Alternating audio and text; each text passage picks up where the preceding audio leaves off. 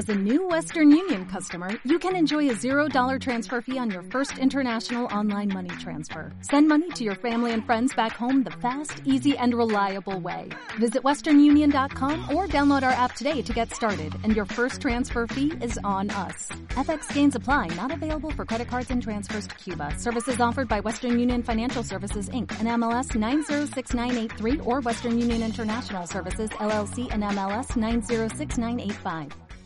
Muy buenos días, muy buenas tardes, muy buenas noches. Bienvenidos a este nuevo episodio de Script Time donde vamos a continuar aprendiendo un poco más del camino de la programación desde un punto de vista un poco más humano y resumido. En el episodio de hoy vamos a estar hablando sobre la experiencia laboral. En el episodio de hoy vamos a estar hablando sobre la experiencia necesaria para entrar al mundo laboral y la importancia de vez en cuando de un buen portafolio. ¿A qué viene todo esto? Bueno, la verdad que esta consulta me ha venido bastantes veces y es una pregunta, la verdad, bastante buena, en donde, ok, he estudiado una carrera, me ha tomado 1, 2, 5, 10 o 20 años terminarla, y resulta que la empresa para poder entrar a trabajar me pide 1, 2, 5 o 20 años de experiencia.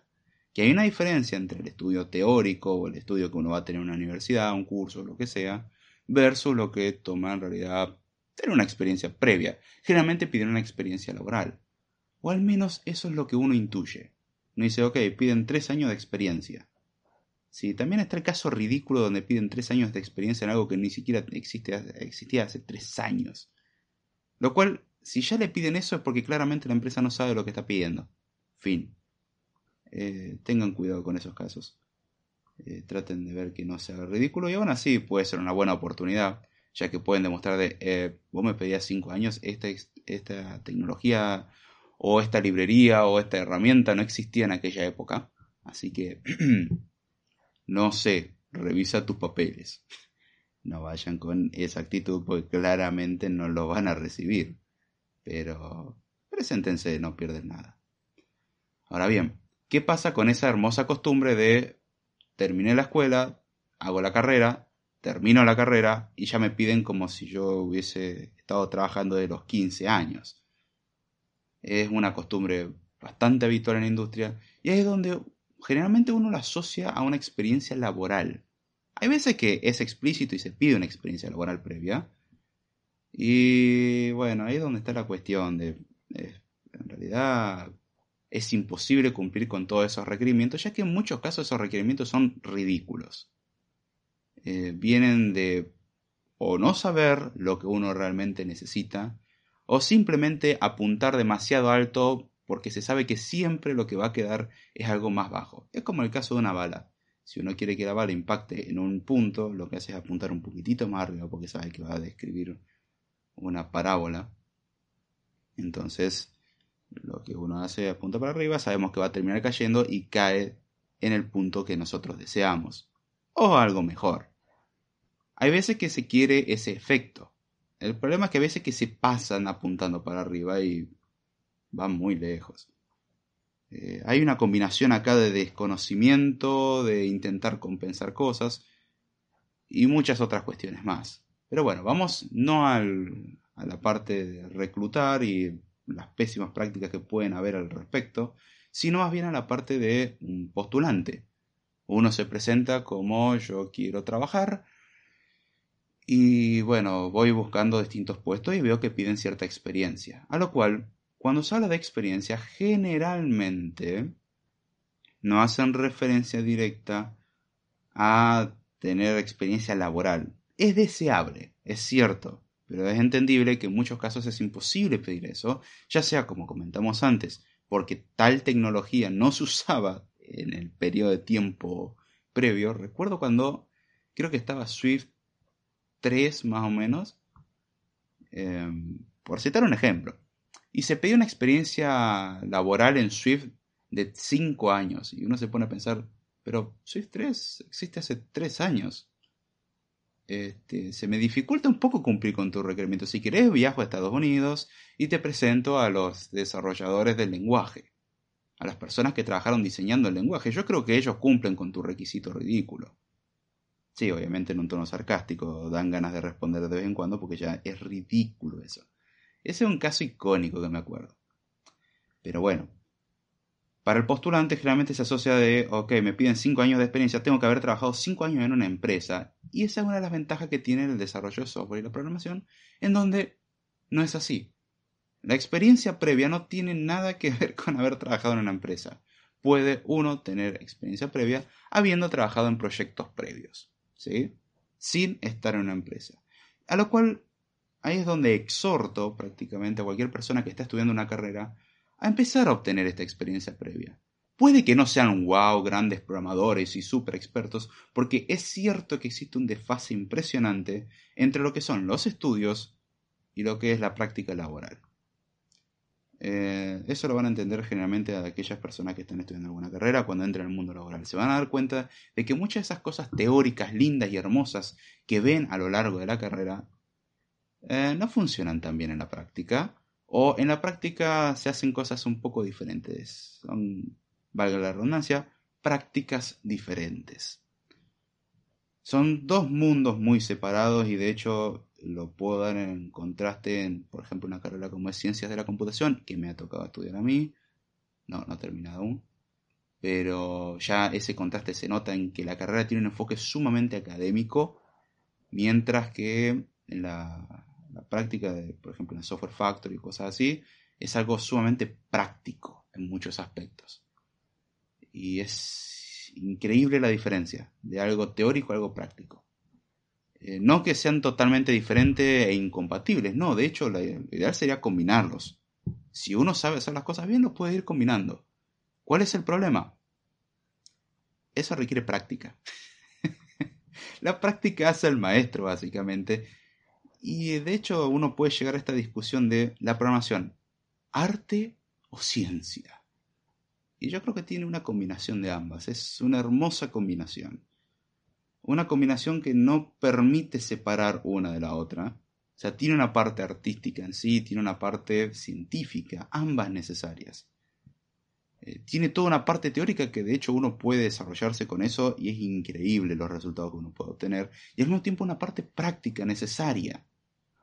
Y siempre está el que quiere llevarlo a uno de los extremos. No, no, esto es puro arte o esto es pura ciencia. Lo siento. Creo que en este caso los extremos no son tan representativos de eh, lo que realmente es. Tiene un poco de uno y un poco del otro. Tiene un poco de, no vamos a decirlo libre interpretación, pero sí de cierta libertad de elección y al mismo tiempo está atado a un marco teórico. Es hermoso y complejo a la vez. Yo al menos aprecio eso y es lo que lo hace algo tan difícil de definirlo. No, no, es, no es como la pintura, que si bien uno puede aprender toda la teoría que quiera, sin la práctica es inútil, más aún, por ejemplo, los deportes. Está todo muy lindo con toda la teoría que uno tenga, pero al fin y al cabo lo que se requiere es practicarlo. Eh, sin la práctica no se hace nada. Y al mismo tiempo es requerido toda una base teórica.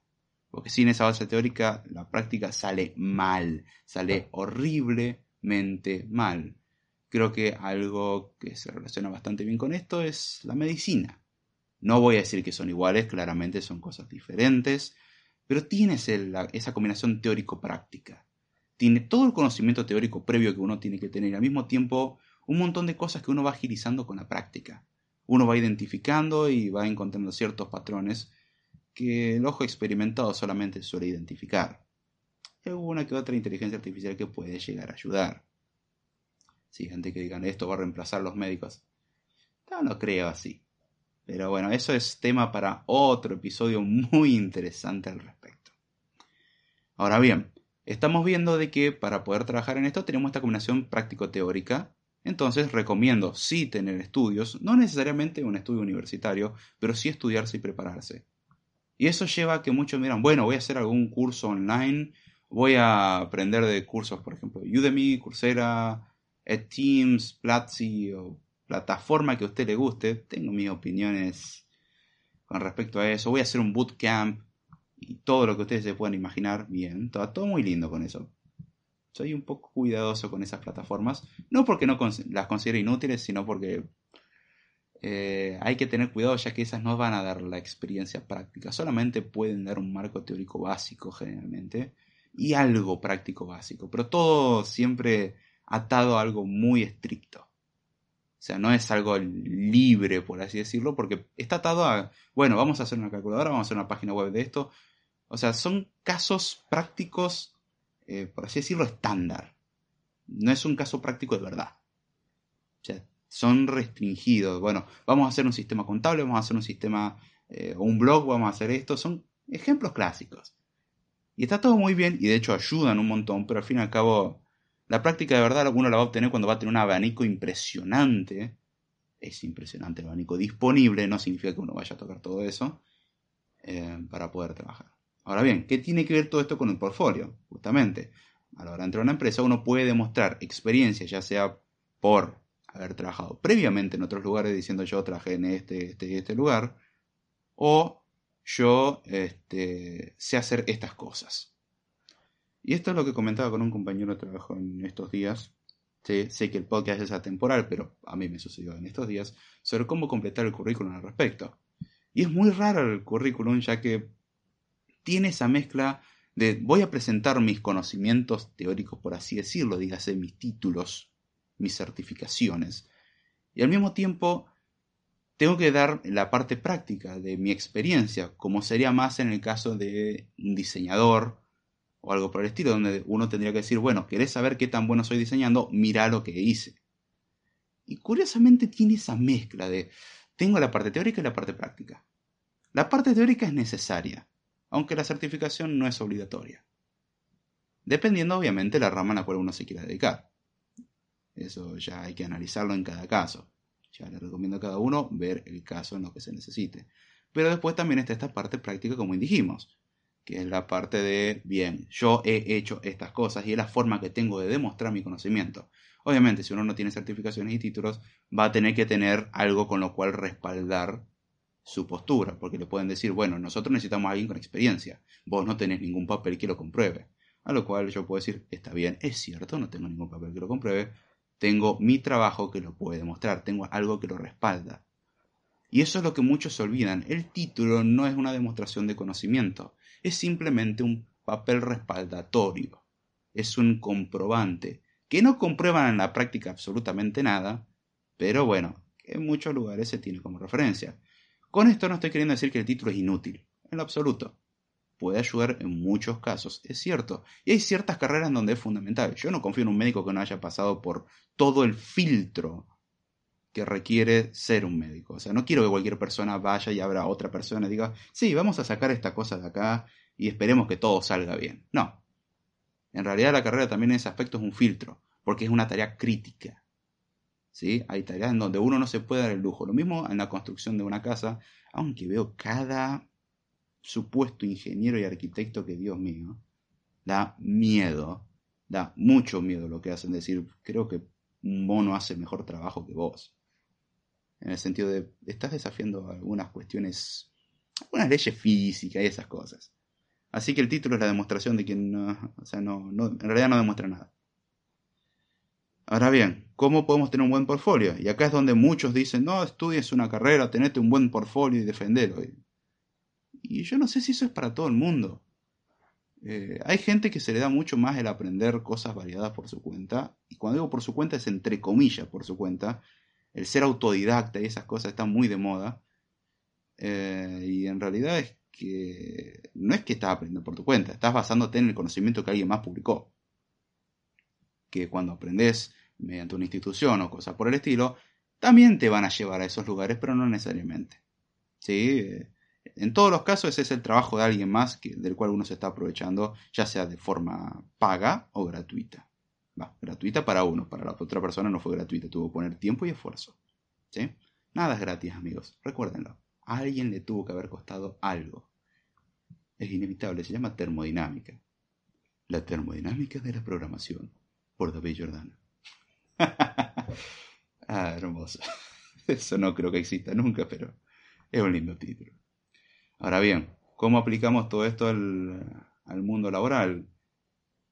Que mucha gente dice, está bien, no voy a estudiar una carrera, voy a, voy a ser mi propio jefe y todas esas pavadas que se dicen hoy en día, no saben lo que están diciendo.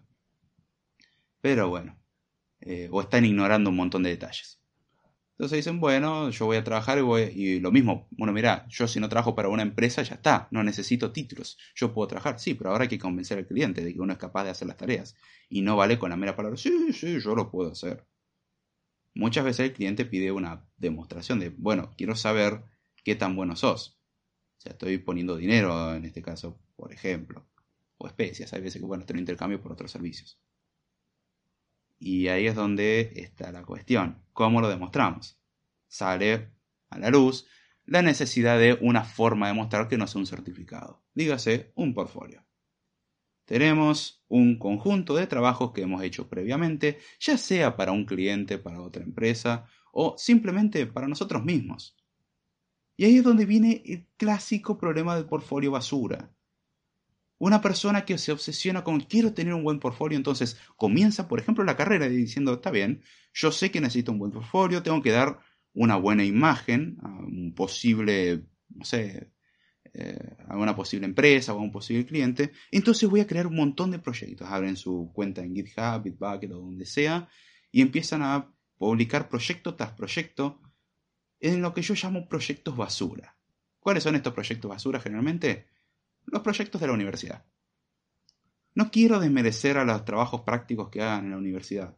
Lamento informarles que en muchos casos esos trabajos no demuestran su experiencia.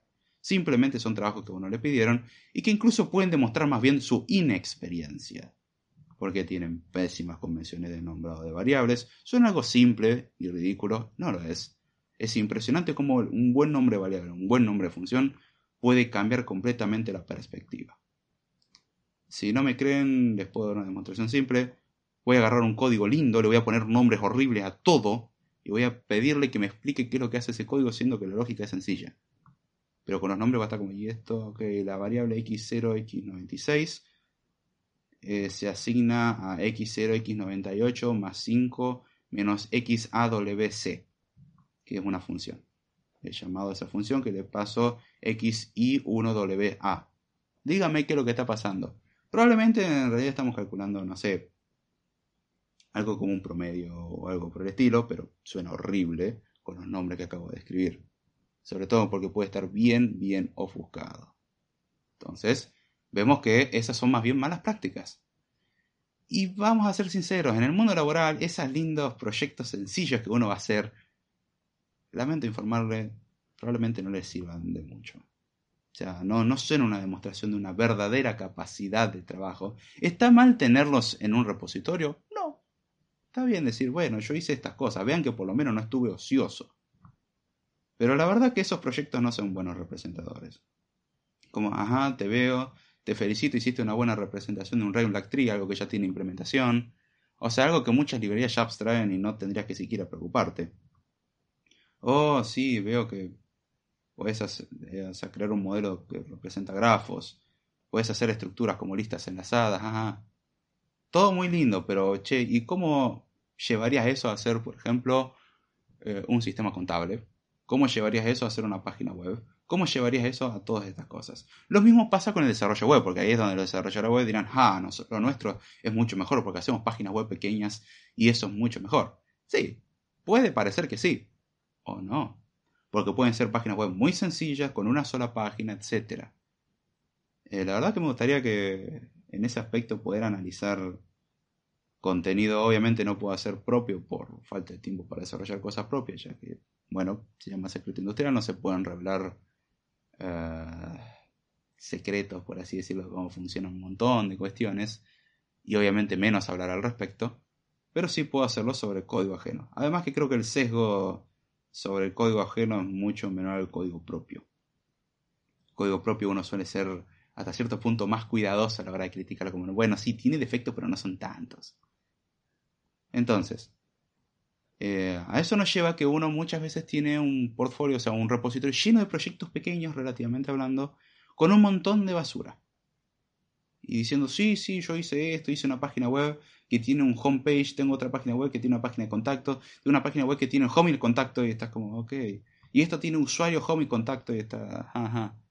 Son proyectos pequeños que la verdad que para un proyecto de verdad, y esto se da uno cuenta cuando uno empieza a trabajar, es como que, ok, yo en mi portfolio puse todas estas cosas, pero veo lo que es mi trabajo de verdad y digo, esto es una porquería.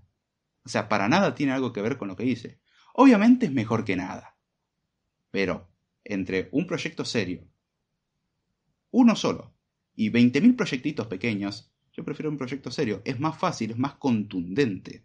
Además es más fácil de buscar, porque si uno llena su repositorio de un montón de cosas, o su cuenta de GitHub, por ejemplo, de un montón de repositorios. Este repositorio de mi calculadora, este repositorio del Real Bacteria, este repositorio de estructura de datos, este repositorio de esta materia, este repositorio, o sea, 20.000 repositorios. Hay un problema y hay algo que se olvidan.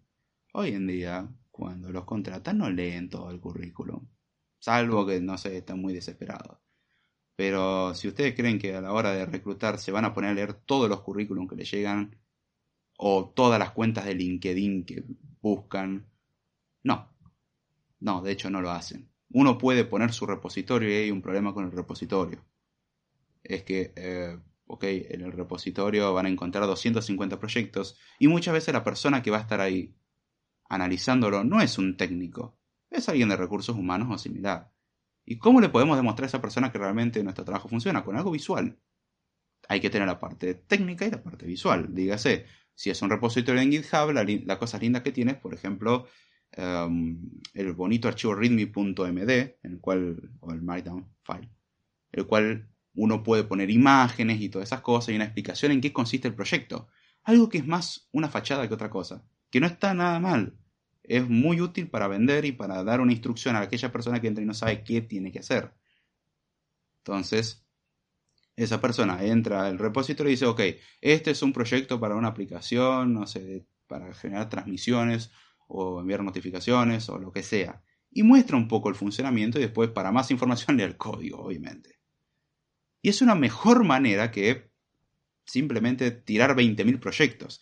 Nuevamente está el problema, si tenemos 20 proyectos, ¿cuál tomamos como referencia? ¿Los más recientes? ¿Los más antiguos? Quizás los más antiguos son los más útiles, porque son los que más tiempo tuvimos para trabajar. O quizás los más antiguos son los proyectos menos útiles porque son los peores desarrollados y que hace mucho que los abandonamos. Y ahí es donde está la cuestión. Los proyectos también nunca se terminan. Realmente nunca se terminan. Suelen dejarse morir. Eso es un tema a tratar más adelante. Pero esta es esa cuestión de, ok, ¿tengo muchos repositorios o tengo pocos? ¿Es preferible proyectos grandes o proyectos pequeños? Depende. El problema de tener muchos repositorios es justamente ese, de que por dónde empezamos. Y si uno ve, lo mismo con un currículum de 15 páginas, nunca hagan eso. Si ya tiene un currículum dos páginas, piénselo, puede que se hayan pasado. Con una página creo que es suficiente, porque la idea del currículum no es contar toda su vida, es tener un vistazo, un panorama. Al fin y al cabo usted puede demostrar su experiencia y aún así uno puede ser la persona más cualificada para una tarea y aún así no ser elegida. Hay otros factores que influyen como la capacidad de transmitir la capacidad que uno tiene. Sí, no soy redundante, o sea, literalmente, uno tiene que ser capaz de transmitir qué es lo que uno puede hacer.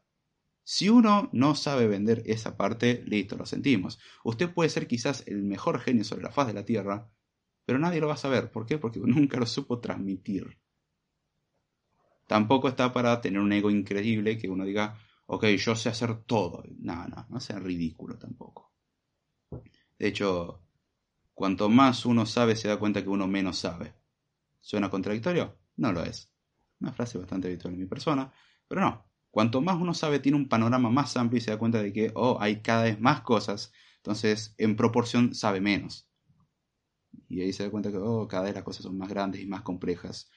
Y yo no llego a eso y, oh, rayos.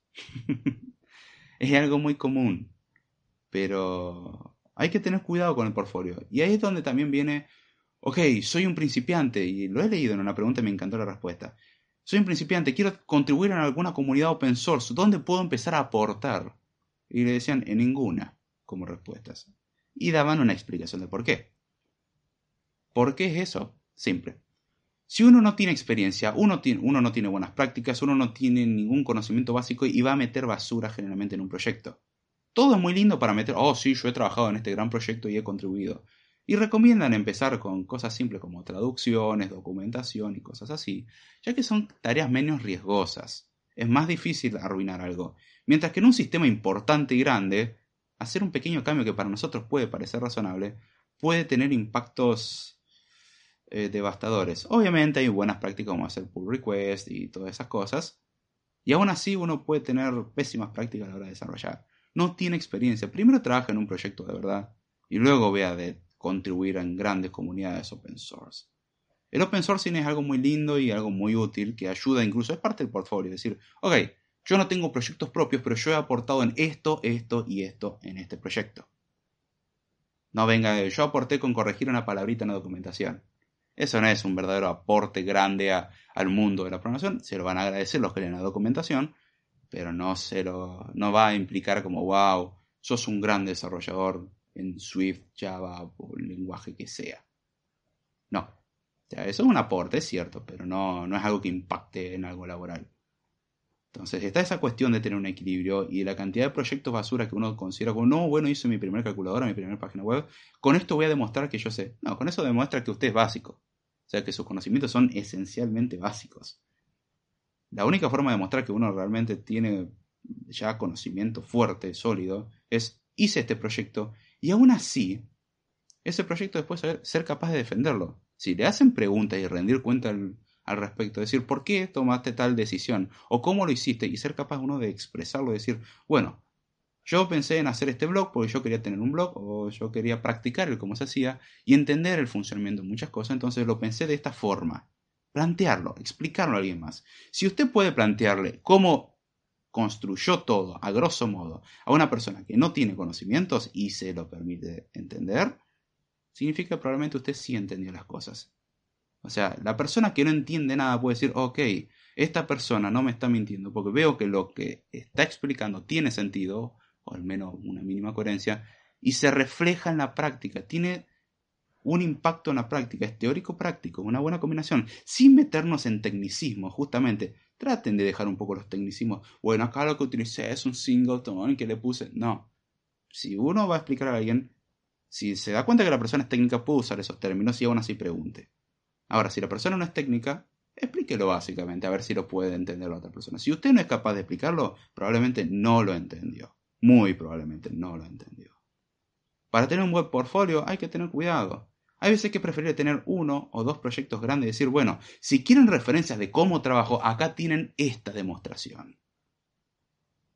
O pueden tener muchos proyectos pequeños que sí sirven para demostrar eh, aspectos puntuales de la experiencia personal. Pero hay que saber venderlo. Y dar un repositorio, perdón, una cuenta GitHub donde hay 20.000 repositorios sueltos, la verdad que una persona dice, ok, tengo 20.000 repositorios, no sé ni por dónde empezar. Pésima presentación, vamos por el arranque.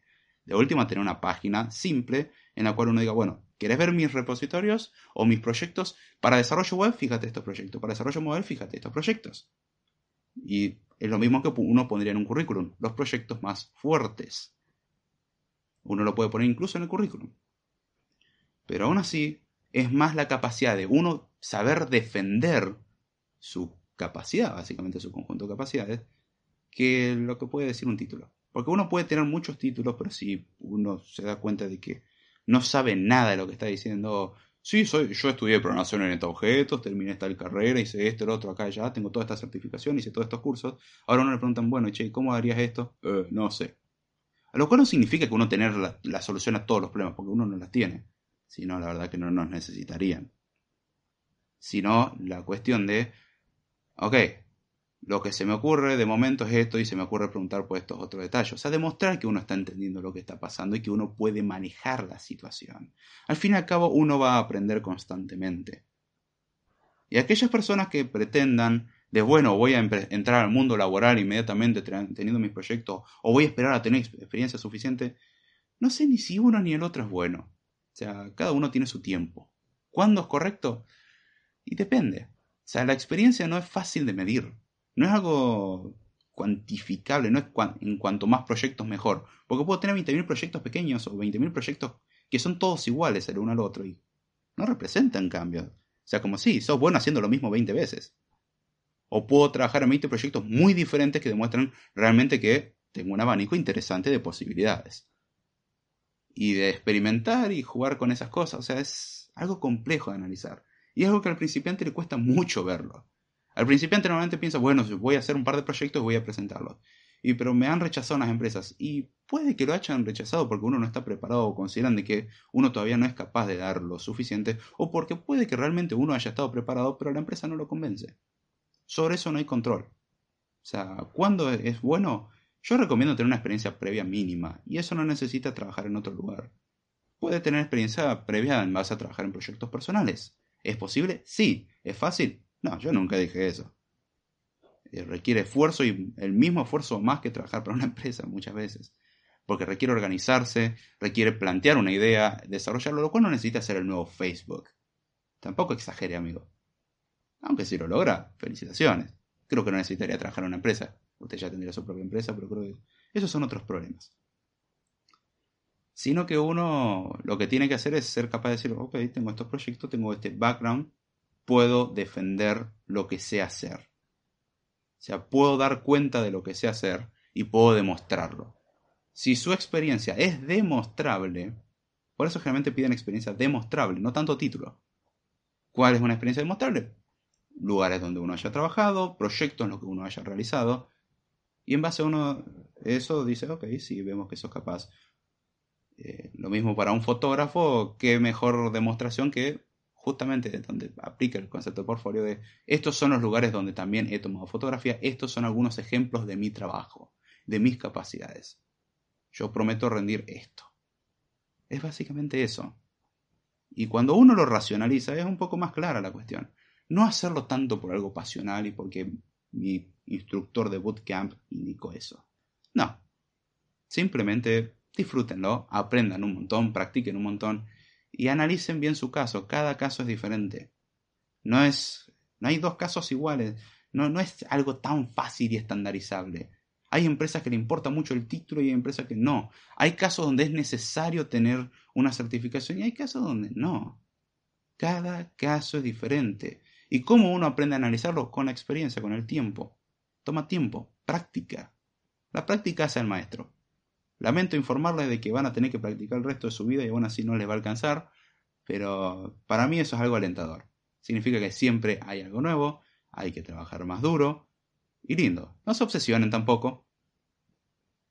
No, no se vuelvan locos con esto. Disfrútenlo. Si se hace algo horrible, probablemente están haciendo algo mal. Horriblemente mal. Y puede tener consecuencias nefastas.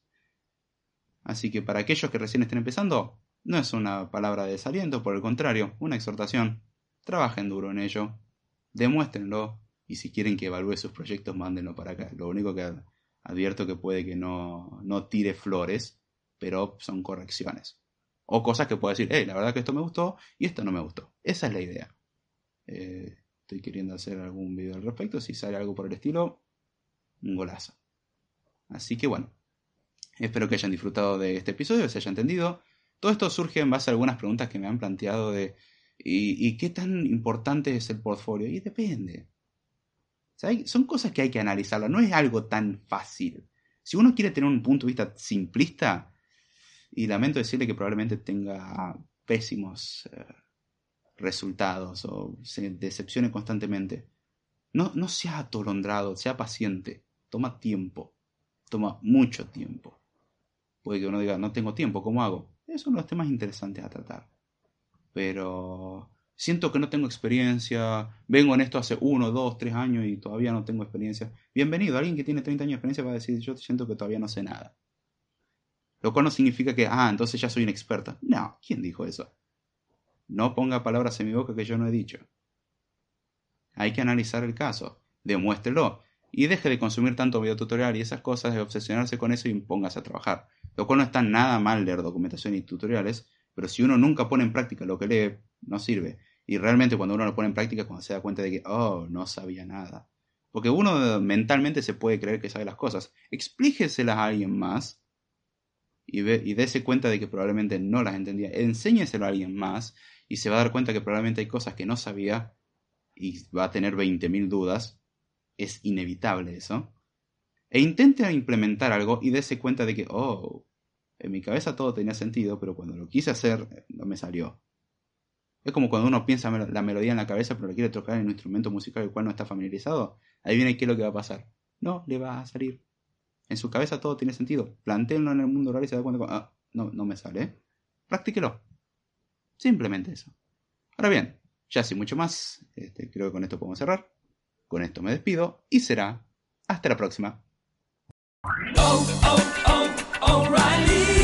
¿Necesitas ayuda? En O'Reilly Auto Parts te ayudamos. ¿Necesitas algún consejo? Te aconsejamos. Nuestros profesionales en autopartes están siempre disponibles para ayudarte a encontrar lo que necesites. Excelente servicio al cliente es solo una de las ventajas que ofrece O'Reilly Auto Parts. Los profesionales en autopartes. Oh, oh.